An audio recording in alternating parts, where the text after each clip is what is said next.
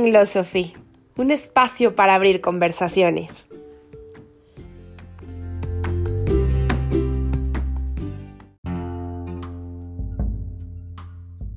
Los seres humanos estamos llenos de conversaciones, conversaciones que son internas y que muchas veces no nos atrevemos a externar. ¿Qué te estás platicando? ¿Con qué personaje te estás identificando? ¿Y qué historias estás planificando? Cada aspecto de nuestra vida se cuenta como quien cuenta un cuento y se vive como quien se identifica con ellos. ¿Qué cuento te has contado hasta hoy?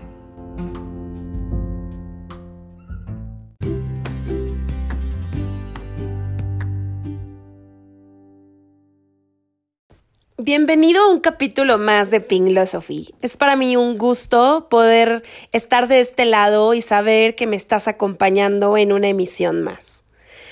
Normalmente yo eh, reviso muchos medios, desde los Facebooks de mis amigos, los míos, lo que escucho en las noticias, para poder determinar de qué podría hablar en la siguiente sesión. Y una de las cosas que estuve escuchando con más fuerza es el conflicto, eh, la gente que tiene miedo, las reacciones de agresividad unos con otros. Y esto me llevó a pensar que estamos viviendo un momento de caos. Y el caos en algunas circunstancias tiene una connotación negativa y en otras tiene una circunstancia bastante positiva. Sin embargo, desde la emoción que nosotros lo absorbamos es como lo vamos a vivir. Y creo que hoy en día el caos más el miedo como emoción nos está llevando a permanentes estados de ánimo que nos ponen reactivos y que nos hacen a veces generar momentos que no quisiéramos ni para nosotros ni para los demás. Estuve entonces preguntándome cuál sería la razón de estar viviendo el caos y cómo poder eh, terminar o solventar las situaciones de caos. Y todas mis lecturas y todo lo que he aprendido como coach y de grandes maestros me llevaron a pensar que el punto medular era volver al centro. Y volver al centro es entender quién soy yo. Así que el día de hoy quiero ofrecerte una sesión donde hablemos del caos, del centro, de quiénes somos, es decir, cuando tú escuches centro, aquí voy a hablar de quién eres tú y cómo regreso a quién soy yo entendiéndome. Así que quédate conmigo y exploremos un poco a partir de la circunstancia de cuarentena que estamos viviendo como sociedad. ¿Qué me pasa con el caos? y cómo el caos me lleva a encontrarme con quien yo soy. Gracias por acompañarme.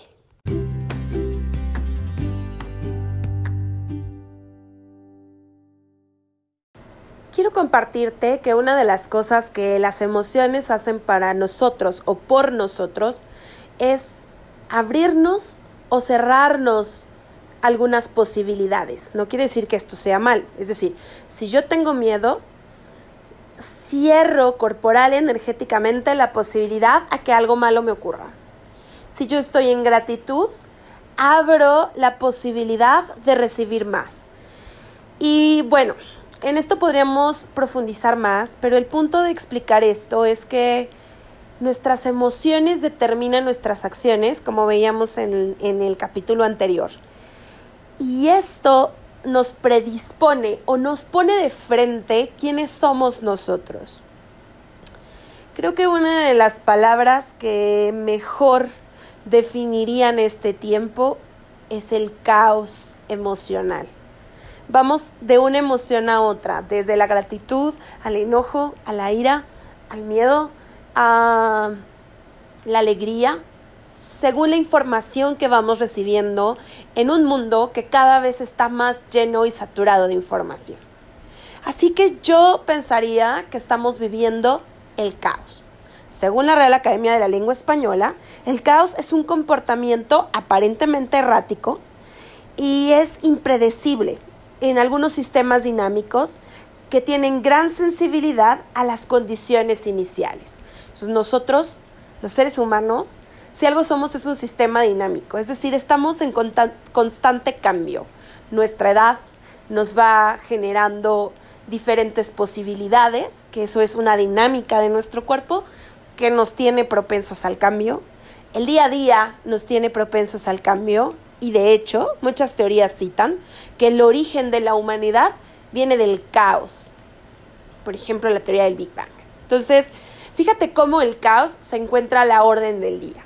Sin embargo, según la emoción con la que nosotros vivamos el caos, se abrirán o se cerrarán posibilidades para nosotros. En su luz, el caos nos va a permitir pensar que todo es posible, que no hay juicios, que todo es lúdico, que podemos ser flexibles y tomar lo que nos esté pasando. Nos permite fluir, nos permite configurar y desconfigurar para crear y nos permite, por supuesto, la reorganización. Piensa en tu cuarto. Si tu cuarto hoy en día está desorganizado, tú puedes vivir en ese desorden mucho tiempo hasta que un día tomas acción y ordenas el caos. Y eso te va a llevar a una sensación de estructura. Porque los seres humanos, dado cómo funciona nuestro cerebro, vamos a necesitar en muchas ocasiones su estructura y en muchas otras flexibilidad. Entonces, el ejemplo del cuarto nos sirve para ver muy bien cómo ante el caos que nosotros mismos podemos organizar y percibir, también habrá muchos momentos en que necesitemos el orden y esto nos va a permitir entrar en estructura y ver las luces de ese cambio, porque por ejemplo, al estar en caos, lo positivo es que yo voy a poder organizar mi cuarto como no había pensado antes. Voy a poder replantear mis espacios. Voy a poder fluir de otra forma. Incluso hasta por etapas de la vida, nuestros cuartos nos simbolizan diferentes cosas, ¿no? Hay un momento en que de adolescentes decimos, este cuarto es muy de niño y ahora voy a meter algo más. Y por el contrario, cuando nosotros vivimos en el constante desorden, en el constante caos, una de las cosas que nos puede pasar es pensar que todo es confuso. Oye, no encuentro mi ropa, no encuentro mis sentimientos, no encuentro la raíz de dónde estoy o hacia dónde voy. Podemos pensar que no tenemos salida y que además eso nos genera inmovilidad. Sí, pero es que esto no es posible, porque no tengo más recursos. Y podemos vivir ambos lados del caos dependiendo de la posición en la que estamos en la vida. Así que yo creo que este tiempo ha sido un tiempo de caos para poder reestructurar algo nuevo que la vida nos está pidiendo a nosotros. Y es que yo considero que la vida es como un baile. A veces nos toca ir a un ritmo más rápido, a veces nos toca ir a un ritmo muy lento, a veces nos toca llevar y a veces nos toca que nos lleven. Y esto es lo que a veces nos cuesta mucho trabajo. Porque para poder dejarnos fluir con el caos, necesitamos estar sumamente seguros de quiénes somos. Y es ahí donde yo creo que se encuentra la mayor cantidad de incertidumbre. Porque al final del día, ¿quién dicta quiénes somos. ¿Cómo es que se construye mi yo?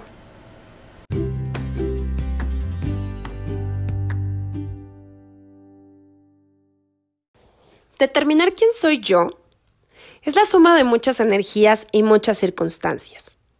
Para la bioneurodecodificación, significa la suma de la energía de nuestro árbol genealógico impregnado en nuestro ADN.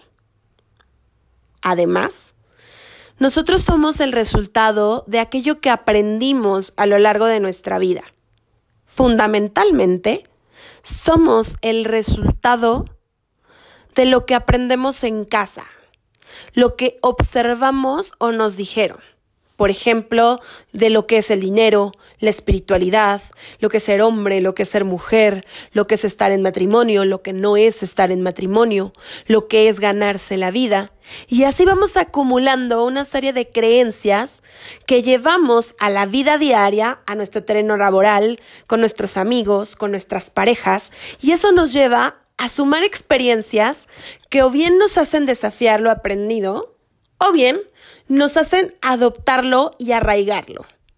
De cualquier forma, somos la suma de muchas experiencias propias y ajenas.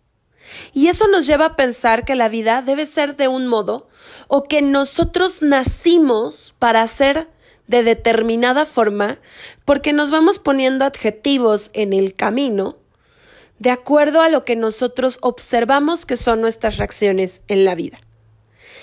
Y regresando un poco a la teoría del caos, constantemente cuando el caos se hace presente en nuestra vida, nos lleva a replantearnos si esto que creemos que somos es real. Y más allá, el caos es un mensajero de vida para que podamos escuchar y desafiar lo que creemos que somos y cómo creemos que debemos de ser. Al final recuerda, si tú crees en el alma, y creo que es que debe ser así en la mayoría de las religiones y en la mayoría de las creencias, tú vienes aquí a cubrir una misión. Todo lo que te apasiona, todo lo que te gusta, todo lo que te hace brillar, todo lo que no te hace brillar, es parte de lo que tienes que trascender para llegar a un nivel de conciencia más profundo. Y ese nivel de conciencia más profundo lo que te va a dar es herramientas para que tú permanezcas en un camino de constante estabilidad. Entonces, por eso es que a veces debemos habitar el caos y a veces debemos eh, eh, habitar la estabilidad. La impermanencia que nos trae el caos nos muestra muchas cosas. Y el universo es tan sabio y la energía de nosotros es tan atrayente que en el camino nos vamos sumando, como diría Tania Karam, una extraordinaria terapeuta, angelóloga, escritora, eh, influencer. Em, tenemos en la vida maestros rasposos y maestros amorosos, que es gente que viene a bailar con nosotros para mostrarnos ritmos diferentes o para reforzarnos el ritmo que nosotros traemos en la vida. Y creo que a veces también las circunstancias o las conversaciones globales nos permiten darnos cuenta de este ritmo. Hoy en día eh, todos estamos atravesando por una situación mundial no antes vista que nos mantiene en casa y que detona muchas emociones, miedo, ansiedad, gratitud, alegría. Es decir, yo creo que casi cualquiera de nosotros hemos habitado distintos estados anímicos. Y me gusta traer esto porque creo que este programa lo quise hacer con la intención de que observáramos quiénes creemos que somos como una oportunidad para retarnos a ser mejores o a reforzar eso que ya tenemos. Hablaba de la teoría del caos porque el caos nos desacomoda todo y si podemos ser suficientemente flexibles, ese desorden nos puede llevar al bienestar. Así que la pregunta inicial con la que podríamos vincular el caos es, nuevamente, ¿quién soy yo? Después de todas esas conversaciones sumadas, de toda esa gente que habita en mi vida para mostrarme cosas, hoy abril del 2020 o cuando quiera que tú abras este podcast, ¿quién estoy siendo? Y hay diferentes formas de observar quién estoy siendo, desde mis luces y desde mis sombras. Por ejemplo, ¿qué te da miedo? Eso que te da miedo, que tú quieres proteger, habla de algo que tú aprendiste que necesitas traer al presente y reevaluar porque probablemente no te esté sirviendo. Por ejemplo, uno de los miedos más grandes que está en este momento en el ambiente es, tengo miedo a perder mi trabajo, porque si pierdo mi trabajo, pierdo el dinero. Si pierdo el dinero, pierdo la estabilidad. Y si pierdo la estabilidad, pues puedo empezar a perder más cosas importantes. Entonces ve atrás y evalúa qué te dijeron que era el dinero.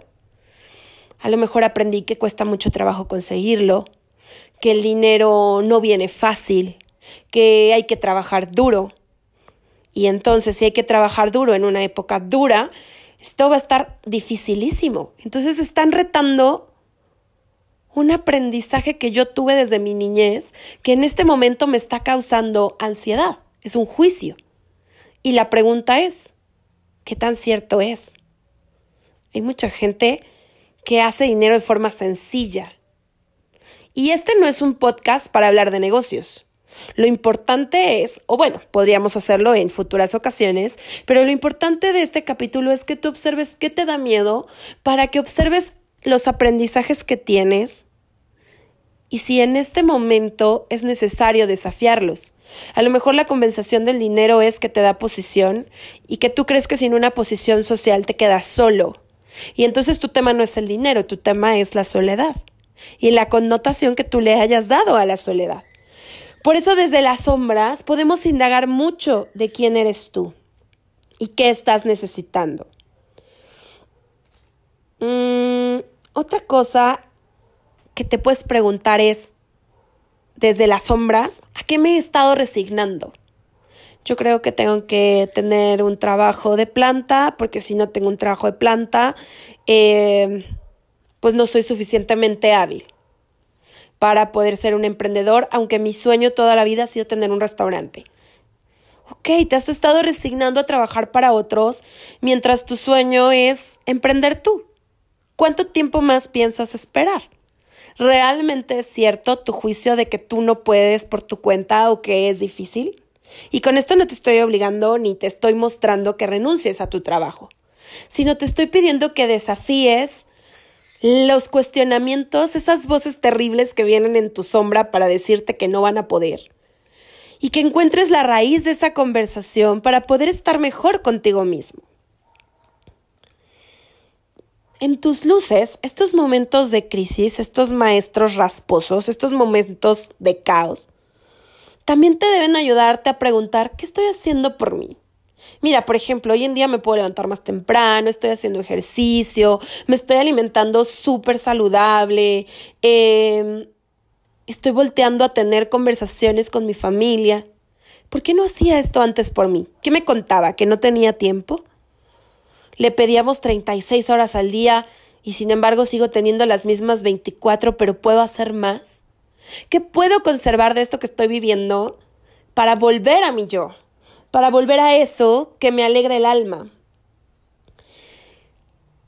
Si todo esto que estoy viviendo hoy de la cuarentena me está trayendo cosas positivas, ¿qué puedo hacer para mantenerlo? ¿De qué forma me he estado permitiendo cuidarme hasta el día de hoy? Es más, ¿qué tanto me estoy escuchando? Y todas estas preguntas que vienen de una situación que podemos pensar que es complicada, seguramente me van a ayudar a conectar con mi yo.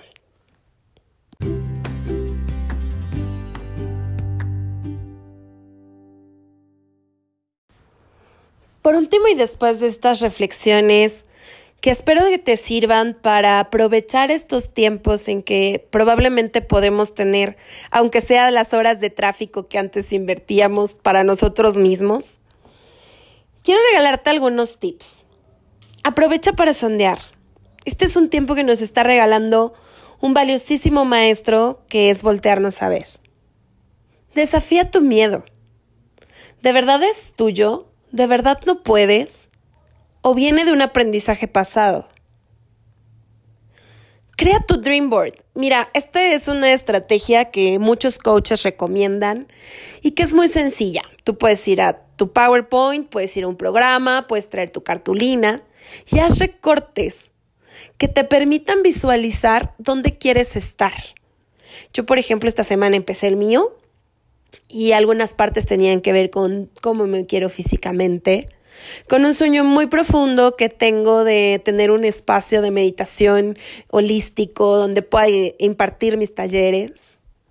y que por mucho tiempo he creído que es imposible porque estoy desafiando creencias financieras. Y otros sueños que estoy buscando lograr. Porque si algo me ha puesto de frente este tiempo es que creemos que todo está planeado, que todo lo podemos hacer y un buen día la historia cambia. Y es mejor aprovechar la historia y tratar de crear en la medida de lo posible aquello que nos haga sentir en conexión con nosotros. Así que hacer un dream board puede ayudar a tu mente a materializar eso que tú quieres lograr. Limpia tu armario interno. Es decir, yo me doy cuenta, o en algún punto de mi vida me di cuenta que era una persona que acumulaba muchas emociones de, de tristeza o de rechazo o miedo al rechazo. Hasta que empecé a desafiar eso y en vez de esperar que la gente me buscara a mí, los iba a buscar yo. Y eso me ha permitido hasta la fecha acumular historias. Y esas historias son para mí, porque me he elegido acompañar de gente que probablemente por sus ocupaciones no me buscaría, pero quien la está necesitando soy yo. Desafía tu armario de miedos. Desafía aquello que no te funciona. Pregúntate qué te hace sufrir. No, pues me hace sufrir pensar que eh, puedo no, puedo perder mi empleo, como hablábamos hace un momento. Ok, ¿cómo puedes generar más? Es más, observa lo que te pasa por no diversificar. Tenía un dicho mi papá que dice que no hay que poner todos los huevos en una sola gallina. Y es cierto, es decir, si tú no tuvieras una profesión de arquitecto, de licenciado, de ingeniero, de lo que tú quieras, ¿qué oficio te gustaría hacer? Desafíate. Pruébate. Poco a poco, tan solo poner tu mente en lo que te gustaría hacer, en lo que sueñas hacer y en desafiar eso que te está deteniendo, seguramente te pondrá en una emoción de alegría. Y la alegría es una emoción que nos predispone a accionar, a crear, a poner en nuestro cerebro de colores para poder armar lo que estamos soñando. No te creas que nuestra vida depende solamente de lo que dicta la sociedad, de lo que dicta el gobierno y de las circunstancias que te hacen. Te aseguro que muchas de esas circunstancias pueden cambiar si tan solo tú te lo propones. Gracias por escuchar eh, este podcast. Por favor, coméntame qué te pareció, escríbeme a mi correo que es pinkmonique24 hotmail.com, si es muy chaborruco. Pero espero tu retroalimentación, tus sugerencias, dime sobre qué quieres conversar y abramos conversaciones que nos dejen una mejora constante. Gracias por escucharme y nos vemos dentro de 15 días en nuestro siguiente podcast.